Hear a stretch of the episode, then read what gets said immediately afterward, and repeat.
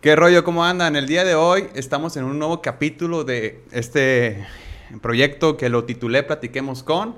Y invité a uno de mis amigos que fueron los primeros que conocí aquí al momento de llegar a Tepic.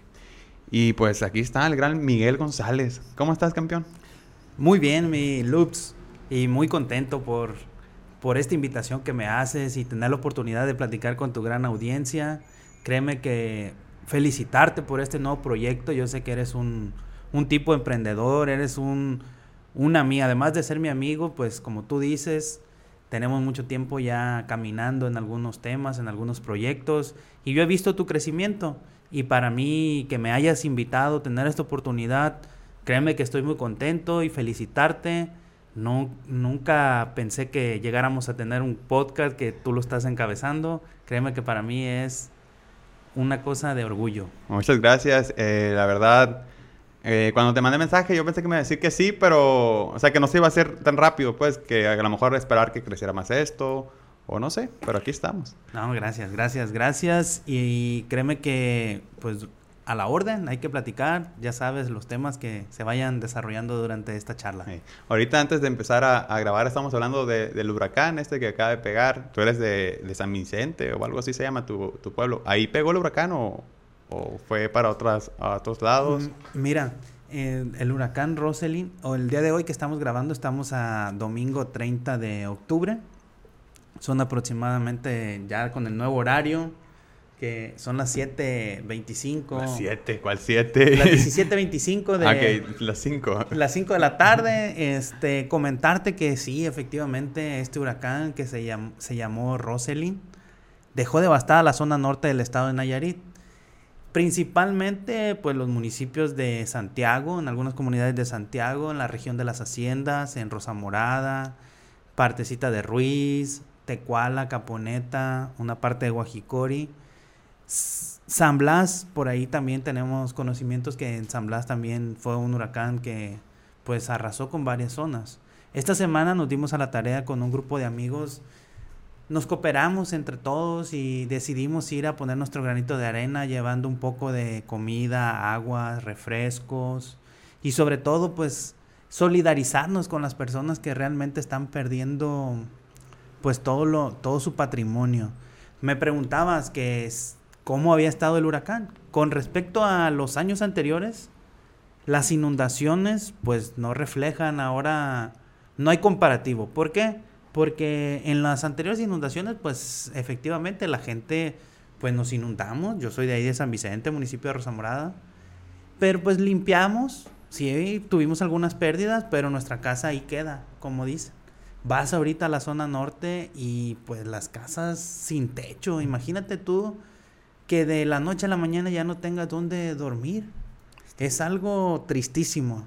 Sí, es algo, pues es algo triste, es algo que impacta, eh, me tocó ir a mí en, el año pasado a Tuxpan, eh, fuimos y la neta, pues estuvo muy culero. Eh, nunca había, no soy muy emocional así de que, ay, me lastime algo muy fácil, pero esa vez que, que estuve ahí, el ver, el ver a los niños, familias, eh, sobre todo las personas de la tercera edad, que, pues, que se infectaban por, por el lodo.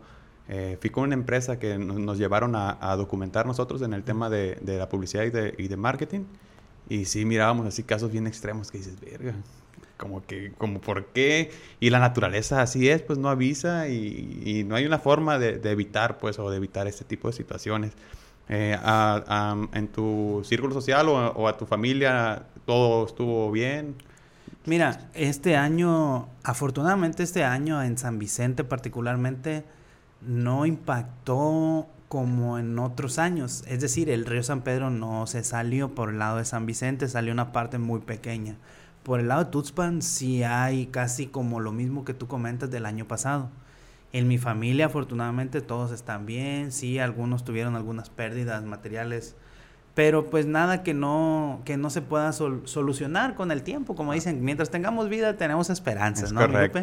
¿Y tú creciste ahí en San Vicente? Ah, ¿Toda tu niñez fue ahí o te fuiste a otro estado? Déjate, esa es una pregunta muy interesante y porque Cuando yo te conocí, recuerdas que te dice, te pregunté, ¿de dónde eres? Me dijiste de Magdalena, Sonora. Lupe es de Sonora, es sonorense. Yo también tengo sangre sonorense. Eres un dios griego casi. Mira, yo en, San Vicente, pues sí, ahí, ahí estudié mi primaria, estuve kinder, primaria, secundaria y la prepa en Tuxpan. Ok. Pero en el Inter, en el, déjame comentarte que durante la primaria yo fui a estudiar unos días, unos pocos días a Benjamín Hill, Sonora. Si conoces ahí. Y también estuve unos seis meses aproximadamente cuando estaba en primero de primaria en Estados Unidos. Eh, ¿Para el lado de Tucson o sí, Arizona? no, fue en Los Ángeles, California. Ahí estuvimos en, en, dos ciudades. Estuvimos en una ciudad que se llama Venice y en otra ciudad que se llama Malibu. Ahí estuvimos mi mamá, mi papá y yo. Este, nada más duramos mi mamá y yo ahí con él seis meses, poquito más. Nos regresamos, yo me regresé a mi mamá a San Vicente, ahí concluí toda mi primaria y siempre ya estuve ahí. Ya pues después sí regresé con mi papá, ya lo volví a ver y demás. Pero básicamente aquí crecí, me siento Nayarita, pero no me deja comentarte tengo familia en Nogales, tengo familia en Benjamín Hill, en Hermosillo. Cada que tengo oportunidad voy y los visito. ¿Ya has probado los percherones ya o no? No, fíjate que los percherones nunca los he probado, nada más los he visto ahí, ya ves que son muy famosos en Instagram. ¿Y los dogos? No, los he probado. Los dogos sí, fíjate que sí. Están buenos. Sí. Oye, ¿y tu universidad la hiciste aquí en México? Sí, mira, aquí en Tepic, yo aquí en Tepic llegué en el 2001, Lupe llegué a estudiar contabilidad. Llegué a un fraccionamiento, fraccionamiento Jacarandas, que es un ícono ya ahorita aquí de Tepic, ¿no? No era Tepic a la distancia, más de 20 años de que yo llegué aquí a estudiar eh, contabilidad. Del 2001 al 2006 aquí estudié. Posteriormente, un amigo y yo tuvimos la inquietud y ya después estudié derecho, pero principalmente aquí hice toda la las dos carreras, ¿no? Ok. ¿Y cómo fue que, porque cuando yo te conocí, estabas trabajando eh, en, gobierno, ¿no? ¿Cómo fue tu acercamiento a, al área, pues, de la política y no, o sea, ¿por qué el área política y no el área, pues, privado, podríamos decirlo, ¿no? Sí, fíjate que cuando yo estaba, estaba estudiando contabilidad, empecé a trabajar en una empresa de café nos dedicábamos a producir, procesar y exportar café, que es un tema muy importante porque yo sé que tú tienes tu cafetería y el otro día platicando contigo me comentabas el tema de las calidades. Ahí hago un paréntesis, si quieres el tema del café lo podemos platicar ampliamente, yo de lo que conozco y lo puedo compartir. estuve en la iniciativa privada en esa área, pero en un sector social, nosotros le comprábamos a los productores de café y lo procesábamos y lo, lo vendíamos. Casi en su mayoría era exportación hacia Estados Unidos, que fue todo el 2006, 2007, hasta el 2011 estuve en esa empresa. Posteriormente me invitan a trabajar en un ayuntamiento, en el ayuntamiento del Nayar. Ahí estuve trabajando del 2011 al 2014, en el área de contabilidad, siempre en el área de contabilidad, Lupe. Yo recuerdo aproximadamente que te conocí como en el 2016, 2015. 2016, 2017 más o menos. Algo así, ya estábamos trabajando en el ayuntamiento de Tepic, nos tocó aquí estar trabajando y estábamos pues en la iniciativa, bueno, en lo, público, ¿no? Como servidores públicos también a mí me fascinó o me sigue fascinando poder ayudar a la gente. Es algo muy bonito cuando tú estás en, un, en una responsabilidad y sobre todo una responsabilidad con un nivel donde tú tienes la oportunidad de ayudar, para mí eso significa mucho y ha sido muy significativo, ¿no? Tienes la experiencia de acercarte con las personas y si está en tus posibilidades, está en tus manos, adelante, hay que hacerlo. Eh, cuando estabas en el, en el, tema del café, ¿tú estabas en el área de control de calidad eh, o, o, te ibas hasta donde sembraban el café? Mira. ¿Agarrabas? ¿Cómo, cómo seleccionaban? Eh, ¿Era una marca en especial o ustedes vendían a, pues a, mayoreo y acá quién se encargaba de, pues de, maquillar sus, marcas? Cuando yo entré a la empresa, la empresa llamada Integradora de Café Sustentable en Nayarit, estaba integrada por 12 sociedades de producción rural. Esas 12 sociedades a su vez pues tenían productores En Ruiz, en un lugar que se llama Presidio de los Reyes, ahí hay café. En Cuarenteño, que es de Jalisco. El Malinal, que es de Jalisco. En este, el Cora, que es del municipio de San Blas. En Compostela. En Compostela es el, había dos comunidades, Tepiqueños, pres, bueno, Presidio ya te comenté. ¿Y nosotros qué, a qué nos dedicábamos? Nosotros acopiábamos el café en el tiempo de la cosecha, que es aproximadamente de, de, diciembre a abril aproximadamente, acopiábamos el café y lo procesábamos. Yo cuando entré, entré al área de contabilidad. ¿Qué es lo que hice? Yo me dediqué a, a ver todo lo administrativo, todo lo administrativo. Había un gerente en ese momento y yo ya me, me fui adentrando cómo era el proceso del café, cómo se hacen el beneficiado del café. Porque el otro día tú me decías del café natural. El café natural es cuando lo secan directamente en patio y el otro lleva un, un, proceso distinto que es el café lavado. Entonces nosotros teníamos los beneficios húmedos donde procesábamos el café para dejarlo listo, para poderlo llevar a procesar a otro beneficio que es el beneficio seco y dejarlo listo para exportación o consumo nacional. Entonces, en ese tiempo, nosotros acopiábamos el café, lo procesábamos aquí mismo y lo vendíamos, lo exportábamos. Ah, en todo ese proceso lleva diferentes controles de calidad. Desde que tú lo estás comprando, tú estás viendo si el café realmente reúne los, la calidad que tú estás requiriendo en ese momento. Comentarte pues de que yo estuve en varias etapas del proceso. ¿Qué me gustó mucho? Me gustó mucho la comercialización, la negociación. Yo estuve, tuve la oportunidad gracias a quienes en su momento encabezaban la empresa, me dieron la oportunidad de negociar con, em, con las empresas importantes, tanto compradores, pues se puede decir los extranjeros que nos compraban el café, como una, una empresa muy importante aquí que se llama AMSA, que sucede está en México, pero pues bien, se vinieron a instalar en un tiempo aquí en Nayarit, están en Veracruz, en Chiapas, en Colima, donde haya café en México está en ellos. Y sobre todo donde en el mundo ellos también compran café y compran cacao. Es una empresa muy importante. Entonces yo negociaba con ellos los precios de los quintales y sobre todo pues todo era, en dólares. Nos, yo amanecía viendo la bolsa para saber exactamente pues cuál era el precio del día y así nosotros poder de, comprarle a los productores y a la vez saber a lo que lo podíamos vender. Claro, ahí vas como midiendo el valor, por así decir, del, café. Eh, hubo un café que es de aquí de Nayarit que se hizo muy popular en Estados Unidos porque lo tomaban en la Casa Blanca. ¿Te tocó estar en, eso, en esos tiempos o ya fue después de lo que tú hiciste en esta empresa? ¿Conoces de dónde era el café? ¿Realmente era bueno? Pues se, se habla, se dice, de hecho nuestro comprador en su momento, en ese momento se llamaba James Cosalos. James Cosalos exportábamos con una marca que se llama, se llama Terruño Nayarita. El otro día por ahí lo vi en sus redes sociales. Él sigue. Esa empresa que él tiene que se llama Café Sustentables de México. Él compra el café aquí, pero además tiene, le regresa a los productores o a, o a Nayarit, se puede decir, donde él está comprando todo el tema ambiental. Él trae mucho el tema ambiental y, y, incentiva mucho a los productores por cuidar el café.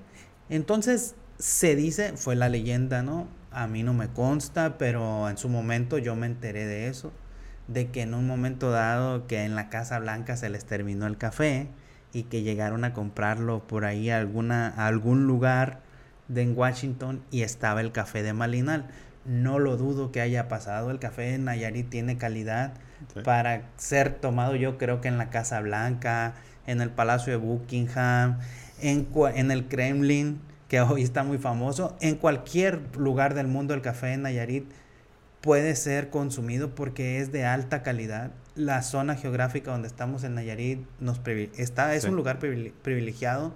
Entonces, no lo dudo que haya pasado. Esa marca con la que exportábamos se llamaba Terruño Nayarita.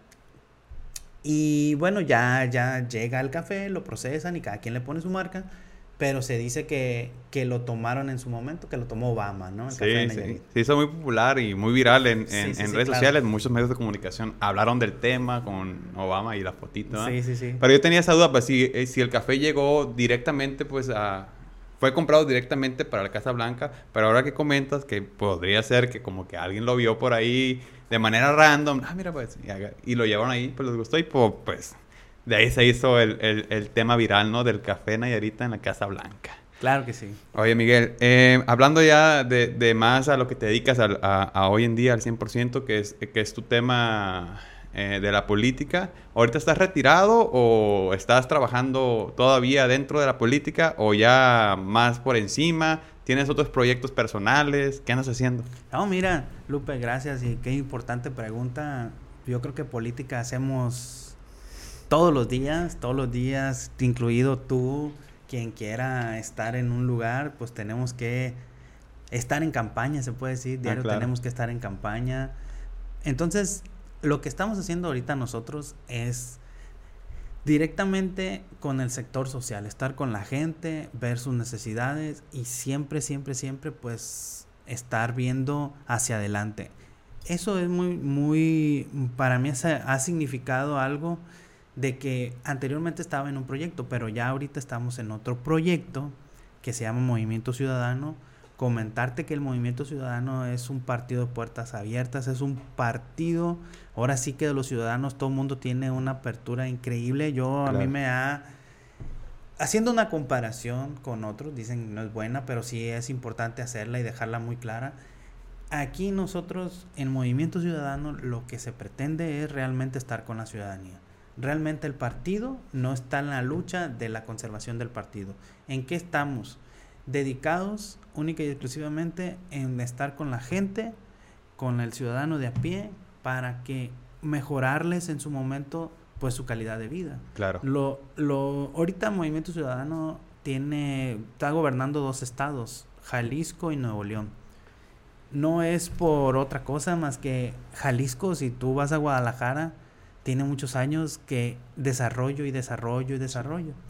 Parece, parecería que no, pero Guadalajara, Zapopan son municipios sumamente importantes a nivel nacional. Y crecieron mucho en esos últimos años. Eh, estuve viviendo yo allá antes de venir aquí, que fue que 2014, 2015, 2016. Y hace como un mes fui y sí ha habido demasiado avance, muy, mucho, dirías tú, mucho desarrollo, muchas empresas nuevas eh, muchísimo más grande la ciudad. En aquellos entonces, eh, Zapopan creo que no, no era tan grande como lo es hoy. Y pues probablemente influye mucho, ¿no? El, eh, pues quien está al mando de, pues del, del, del, Estado, de la ciudad. O cómo es que influye la política. No sé mucho de política, me gusta, hablo de política, de repente peleamos de política cuando vas a visitarme a la barbería, pero no es como que mi tema en especial. Pero creo yo que los gobernantes pues están para mejorar eh, pues tanto como la ciudad como el estado de, cada pues de cada estado de la, de la, república pues. Mira, lo que yo concibo de la lo que viene siendo la política es la política, los gobiernos le tienen que generar las condiciones a los ciudadanos es una tiene una combinación uno no puede coexistir coexistir sin el otro. Claro. O existirse en el otro. ¿Por qué? Porque mm, regresemos al ejemplo de, de Zapopan. Los gobiernos tienen la generación de los excelentes servicios, las calles, el alumbrado, el agua potable que no falte, la seguridad sobre todo. Habiendo esas, esos servicios al ciudadano y a las empresas de fuera, les da seguridad, les da certeza para poder invertir en esos lugares. Se hacen las inversiones por parte de empresas y ¿qué pasa? Pues se generan empleos. Claro. Entonces, nosotros, el gobierno, los gobiernos no le pueden resolver todo a los ciudadanos. Entonces, ¿qué es lo que ocupamos? Sí que haya inversión. ¿Para qué? Pues para que haya empleos bien pagados. Claro. Y así se puedan ir desarrollando las ciudades, los ciudadanos. Sobre todo, ya con eso ya puede haber mejor educación. La gente ya tiene otras oportunidades nos, yo también, como tú dices, tú agarras el teléfono, agarras el periódico, te vas a las secciones donde se, donde se, se busca personal o están contratando y la gama de oportunidades es infinita comparada pues con otros lugares. Aquí eso nos hace falta que haya buenas condiciones para poder generar. Eh, es una pregunta que, que, se me ocurrió ahorita que estabas comentando lo de Zapopan. ¿Tú cómo ves eh, Tepic en especial Tepic, la ciudad, o sea, la capital y el estado. ¿Crees que estemos en un crecimiento eh, bueno para, para, el Estado o lo ves estancado? O sea, tú que ya tienes más tiempo viviendo aquí y que has estado pues directamente en gobierno y ahora que ya no estás directamente, ¿cómo tú ves el, el, crecimiento de, del Estado de Nayarit? Mira, Nayarit tiene un potencial increíble, sobre todo porque tenemos un activo que a lo mejor la gente pues no, no lo, no es que no lo reconozca, sino que al final de cuentas decimos, pues ahí está Valle de Banderas, está la playa, está la región que está para allá, para, para Puerto Vallarta, pero pues no impacta en otras zonas de, de Nayarit. Pero en el mundo, esa región nos pone en el mapa mundial, eh, por ese lado. ¿Qué es lo que requerimos? Como te vuelvo a repetir, si requerimos infraestructura, requerimos que, por ejemplo, haya una carretera pues que te, que te acerque hacia esa zona de manera rápida y segura, porque ahorita las carreteras pues no son seguras. Desafortunadamente la carretera que va de Tepit hasta Puerto Vallarta se puede decir que tiene muchos índices de accidentes y eso pues inhibe un poco. Por ejemplo, ¿qué pasa aquí? A nosotros, aquí en, aquí en Tepic, ¿qué nos pasa? Pues que no, si, queremos amanecer en San Blas, vamos la carretera, la autopista. ¿Qué significa eso? Infraestructura. Así es. Entonces requerimos más infraestructura. Los ciudadanos requieren que haya infraestructura de calidad. ¿Para qué? Pues para que se vengan a instalar más empresas y que haya más desarrollo.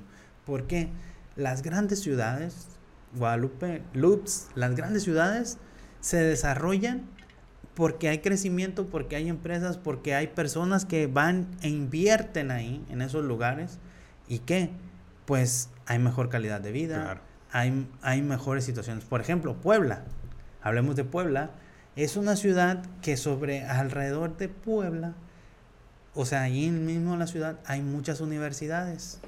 Muchas personas del país, muchos alumnos se fijan en Puebla para ir a estudiar a Puebla. Entonces, a, ir mucha gente ahí, pues eso va generando una derrama económica. Así es.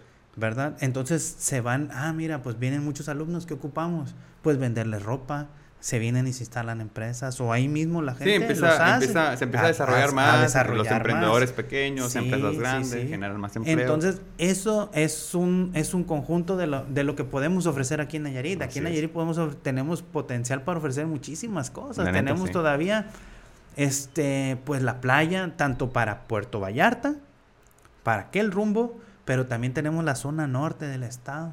La zona norte del estado tiene un potencial increíble. Tecuala, Santiago. Es impresionante. Tú vas a esas playas y no le piden nada a una playa de que tienen un desarrollo ahí enfrente.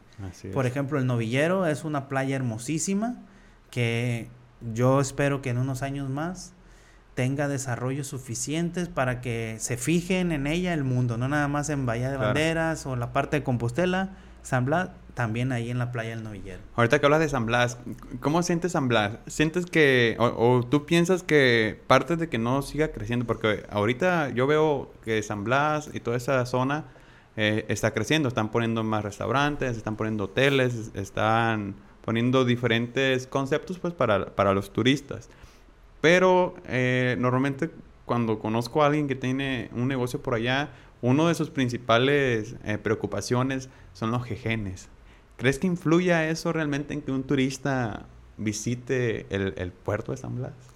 Pues sí, sí influye. Yo creo, mira, que esa parte sí influye, pero es un ratito nada más. Es un par de horas donde donde están los jejenes, pero nada que no lo pueda solucionar con repelente. yo, yo soy fan de San Blas, de la playa y yo creo que eso está fácil. está, cerca, de aquí de está, cerca. Como dicen, Tepit tiene playa, efectivamente el eslogan y Tepit tiene playa, pues, porque estamos a pocos minutos en carro por la autopista nueva de, de estar en una playa hermosísima. Ahí conozco personas que se van en moto, hasta en bicicleta, claro, que Blas y se me hace muy chingón eso, pues que que transmita esa comodidad pues para, pues, para los tepicenses.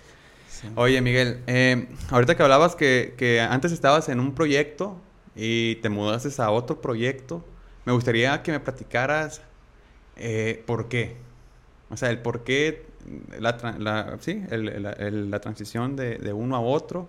Eh, sí, muchas gracias. Fíjate, Lupe, es importante aclarar, pues, ¿eh? que al final de cuentas, pues, los, los partidos políticos, pues, son un instrumento para que los ciudadanos podamos acceder o que los ciudadanos puedan llegar a ciertos cargos de elección popular y desde ahí se generen condiciones para la ciudadanía, para el, para el colectivo, para lo general, ¿no? Entonces, eh, el, el proyecto donde yo estaba, pues al final de cuentas, ¿qué es lo que yo vi? Que estaba un círculo muy cerrado, era algo muy hermético, donde ya no podíamos avanzar más. Al final de cuentas, dicen los amigos, pues no te, no te vas, te corren, por decir algo, ¿no? Claro. Pero al, al, de una parte a otra, gracias a Dios, mis amigos, oye, tenemos estas invitaciones, tenemos invitaciones de varios proyectos y bueno, coincidimos varios en, en estar en Movimiento Ciudadano, que ahorita yo creo que va a ser el partido que realmente va a ser una oposición en lo futuro, pero una oposición con propuesta, pues al final de cuentas es lo que se, se, quiere y lo que se debe de hacer, ¿no? Claro. De hecho, eh, dentro de, de, mis puntos de vista, siento que el, único partido que podría ser, quizás es porque es pues prácticamente nuevo y no está tan, tan correteado como los otros y eso es una ventaja que tienen. eh, pero siento que, que, pues la posición que ya todo el mundo conoce, conocemos, realmente no, no está haciendo no está haciendo nada. O sea, siguen trabajando, hablando de marketing, siguen trabajando su marketing en, en, la era de hace 20 años. Y eso es algo que no, o sea, que no, que no les funciona. Siempre están atacando, siempre están haciendo cosas que, que no aporta algo a, nosotros como ciudadanos, pues. Yo nunca me he afiliado a ningún partido y es algo que te quiero preguntar. Porque pues tengo muchos amigos de, de mi edad o, o algo más jóvenes que tienen, que les gusta la política, pero tienen ese, ese temor, pues es que si me voy acá, pues no, no, no va con mis ideas. Y si me voy acá, tienen mis ideas, pero hay otras cosas que no, pues no vas a encontrar, o sea, el 100% a como tú quieres, ¿ah? Pero ¿cómo es el proceso para, para poder entrar a, un partido, sea cual sea el partido, o sea, que quiera entrar? ¿Cómo, cómo es que, que se pueden acercar eh, cómo es que pueden ir creciendo, cómo pueden llegar a, a, ser presidentes municipales, a ser gobernadores, a ser diputados, senadores, o sea, cómo es el proceso de una persona normal, supongamos yo, no tengo estudios, terminé la secundaria, me, gusta, me gustaría ser político, ¿cuál sería mi proceso para yo afiliarme a un partido y poder ir creciendo y llegar a poder ser el presidente eh, de Tepico o de la República o no sé? Mira, qué importante Qué importante tu pregunta y para esto me gustaría recomendarles un, un documental que se llama Mujeres al Poder. Okay. Ese es un documental que está en Netflix. Ahorita te paso exactamente cuál es el nombre. Wow. Igual en la descripción del, del podcast. Ahí, ahí podemos ponemos. poner el enlace. Es un. Es, es de una chava común y corriente que dijo: ¿Sabes qué? Yo quiero buscar un cambio aquí en mi distrito, estamos hablando de un distrito de Estados Unidos, allá en el estado de Nueva York, dijo yo quiero empezar aquí, hacer el cambio. Y empezó a hacer este activismo, empezó a hacer activismo, actividades ahí con su comunidad, reunirse con los restauranteros. Ella de hecho estaba trabajando en un restaurante y dijo las cosas no van bien, hay que ir aquí a este sector y empezó ella a hacer su activismo, su activismo, su activismo, y fue creciendo, fue creciendo, y después la ropa en el partido con el que ella es el par Partido Demócrata, okay. pero ella es una chava de veintitantos años, joven, contra un monstruo allá en Estados Unidos, los congresistas claro. son de carrera, ya tenía más de 20 años siendo el congresista de ese distrito y ganándolo consecutivamente.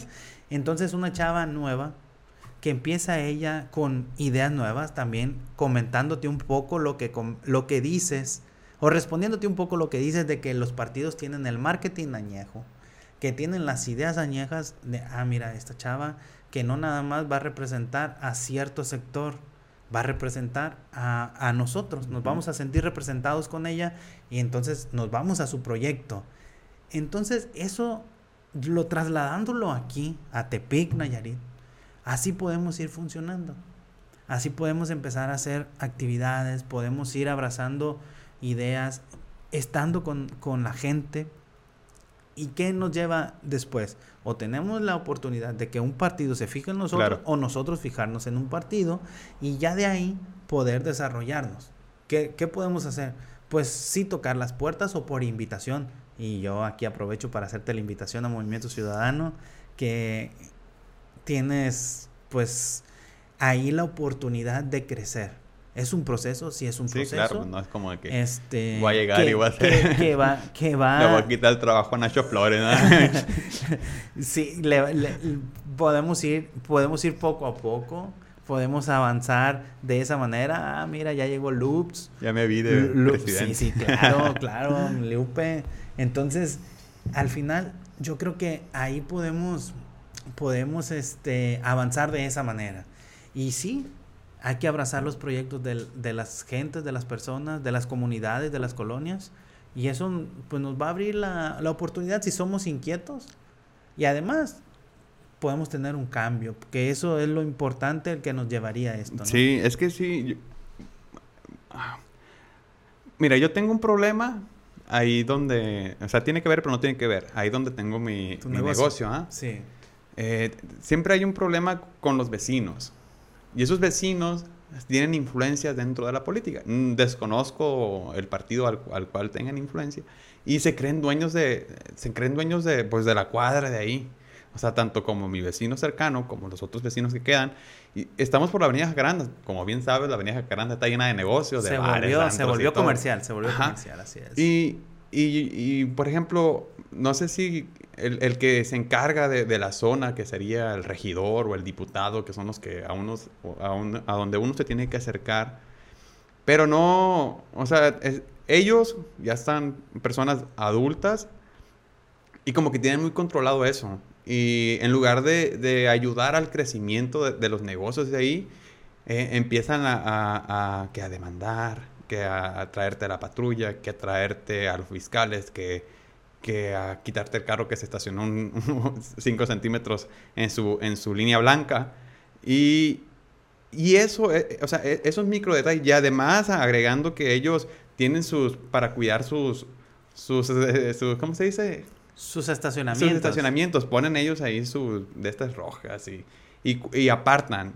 Y eso es algo que yo, en lo personal, a lo que tengo entendido, no está permitido. Pero cuando en lugar de que la persona dueña del negocio intente solucionar el problema, se acerque al diputado, al regidor, no lo hacen, ni tampoco hay un acercamiento del regidor o de los diputados de esa zona, que creo que sería importante porque parte del crecimiento de una ciudad es el generar empleos, pero muchas veces esos esos empleos no se pueden generar porque Supongamos, donde yo estoy, ahí han puesto bares, restaurantes y siempre terminan capturando o cerrando antes de abrir a consecuencia de la influencia que tienen estas personas dentro de la política. ¿Cómo se puede solucionar ese, problema? O sea, realmente el, sector empresarial o emprendedores debería de reunirse, juntarse y buscar al, diputado o buscar al, a, a, la persona encargada de la colonia para solucionar esos problemas o, qué es lo que tiene que hacer uno en esos casos. Porque no solamente lo paso yo, pues lo pasan muchos. Definitivamente acercarse tanto las personas que, como en tu caso, que tienen un negocio y hay, existe ese tipo de conflictos. De entrada con buscar al presidente del Comité de Acción Ciudadana, no sé si tú ya te has entrevistado con él o ella, no sé, ahí en, creo que la colonia San Juan, ahí donde estás tú y posteriormente, si no se llega a algún, alguna solución, definitivamente sí buscar a la autoridad municipal, que es la autoridad inmediata. Hay lugares o hay vecinos, pues, que sí requieren poner un, un apartado de su estacionamiento. ¿Por qué? Porque a lo mejor tienen una, presentan alguna discapacidad y van y lo solicitan al ayuntamiento y hay un, un trámite pero mañana yo no puedo amanecer y decir aquí voy a pintar de amarillo, y mi banqueta y nadie se estaciona. Definitivamente eso no se puede y más porque es una avenida muy transcurrida y es una avenida transitada y además es una avenida que hay muchos negocios. Tú, tú quieres tomarte un café ahí cerca, tú quieres llegar a un servicio de barbería, un, infinidad de negocios que están ahí, quieres llegar a al restaurante, entonces sí requieres un lugar para estacionarte. Siempre, pues como se dice, el derecho tuyo termina donde empieza el de la otra persona. Claro. Obviamente, pues hay que... Sí, respetar, respetar sus espacios. No hay que obstruir las, pues, las cocheras, las cocheras. No nomás pasa en el fraccionamiento Jacaranda, Ciudad del Valle, pues es una colonia que, o, que se volvió pues comercial y los vecinos también padecen esa lo que tú estás padeciendo con, con alguien que a lo mejor está inconforme y que pueda tener algún amigo en el gobierno y que se agarran de ahí, pues simple y sencillamente para intimidarte. Así es. O decirle voy a hablar a la policía porque aquí no sé, nadie se me estaciona. No. Todo eso se tiene que resolver a nivel municipal y la autoridad tiene que poner orden. Claro. Y bueno, vamos a cerrar ese punto. Otro punto. Y recuerdo cuando estaban en campaña, o sea, la, la, campaña pasada, que no fue hace un año, dos años, no recuerdo. Un poquito más de un año, sí. Eh, la avenida tenía muchos problemas, baches, este, polvo, o sea, que se hacía un ploverón. En una avenida principal, o sea, es una de las avenidas más principales de, de, la ciudad. Y ahora tenemos casi dos meses en donde un, un desagüe de aguas negras eh, tiene dos meses corriendo agua. Desde un restaurante que se llama La U, de ahí comienza, no sé si sea de ellos o de, o de por ahí, de ahí comienza hasta, hasta la Insurgentes. Y por ejemplo, en el, en el caso de la, de, lo, de la cafetería, tenemos una cafetería ahí cerquita, ¿ah? es incómodo, o sea, estar tomando un café y oliendo a mierda, literalmente. Eh, y nadie, nadie ha hecho nada para ir a, a solucionar ese, ese, ese problema, ni diputados, ni nadie. Pero si estuviéramos en campaña, ya lo hubieran solucionado. ¿Qué crees que influye ahí? O sea, ¿qué, crees que sea? ¿Es la persona que no, que no está interesada realmente de corazón en ayudar? ¿O, por qué se ayudan cuando están en campaña y cuando no están en campaña no? ¿Porque es más lento? O sea, ¿cómo, ¿cómo funciona? Mira, definitivamente, ahora sí como dicen, cuando, la, cuando andan en campaña o andamos en campaña se quieren solucionar pero no, el gobierno no, no, el gobierno no es eso. El gobierno debe de estar en los problemas de la ciudadanía todos los días. Entonces, ese no es un problema del diputado y no es un problema de ninguna otra autoridad más que del gobierno municipal, en este caso del CIAPA. El CIAPA tiene la responsabilidad y la obligación de ir a ver ese asunto de las aguas negras. Pues aquí hacerles un llamado pues a, a la autoridad municipal de que ponga atención por ahí por la avenida Jacarandas al final de cuentas nos beneficia a todos que se arregle ese, ese problema, ¿no? Es un problema hasta de salud pública, ¿no? Sí, sí. Literal, tengo una foto, bueno, no la tomé yo, la tomó uno de mis amigos, donde una solitaria, mamón. Una solitaria, allí exactamente en, eh, afuera de, de, de, la barbería, del aire de la barbería, pasaba el agua y alguien se dio cuenta y una solitaria y yo, qué pedo. Sí, sí, sí. Y sí, pues ahorita que estamos hablando de, de, lo de estar en campaña, ¿te ha tocado a ti estar en campaña directamente? Sí, claro, sí, muchas veces. Me ha tocado muchas veces estar en campaña y acompañar amigos a campañas, pues. Y ahí se, se les, pues eh, llegan muchas peticiones y muchas problema, muchos problemas. Hay cosas que definitivamente el quien está en campaña pues ahora sí que tiene que cumplir todo lo que promete. Ojalá que en un futuro haya alguna ley que todo lo que se promete en campaña, cuando se, llegue, se les obligue a los candidatos a, pues ahora sí que cumplirlo. Porque es muy fácil estar en campaña y decir aquí vamos a arreglar esta calle, vamos a arreglar esta otra, vamos a hacer esto, pero al final de cuentas no se cumple. Claro. Entonces... Y también el, el, el, las propuestas que sean propuestas reales pues, y que se puedan cumplir dentro de, del mandato de, de, pues de, del presidente o del diputado. Porque muchas veces prometen cosas que dicen, no mames, eso ni en 20 años se hace. Y lo prometen pasarlo en 6 años y dice, ¿cómo? Entonces sí, o sea, yo sé que es parte de venderse, es prometer, hacer, o sea, eso es parte de conquistar, pues es parte de, de vender. Eh, ¿Qué te iba a preguntar eh, ahorita que estamos hablando de las campañas? ¿Cómo son, ¿Cómo son tus procesos? ¿Cómo manejas el estrés?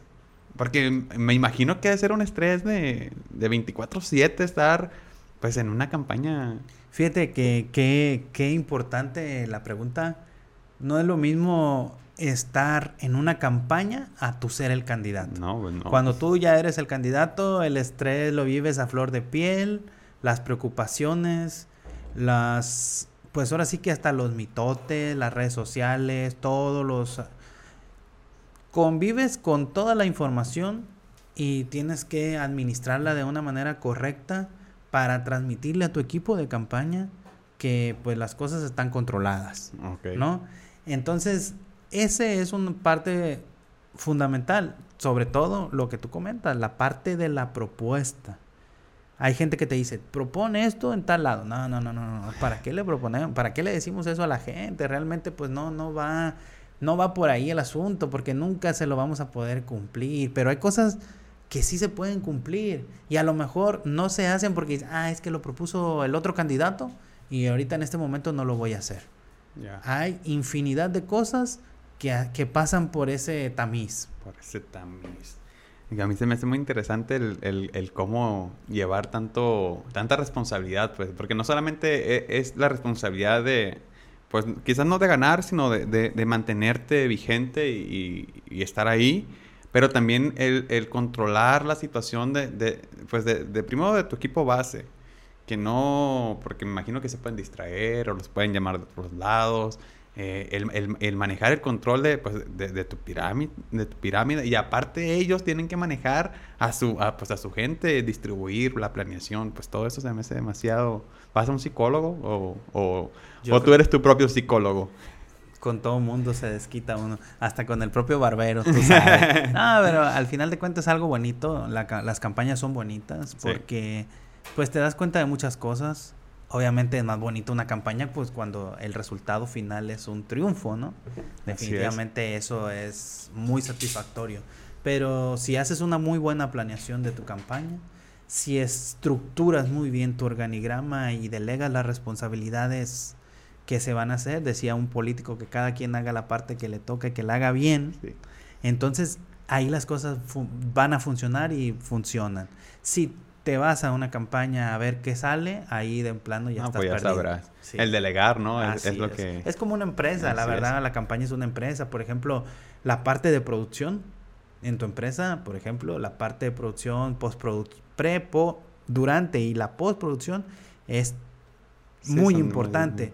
Entonces, en una campaña, pues tienes que comunicar todos los días y a cada momento y estar. Ahorita las redes sociales están al orden del momento, realmente.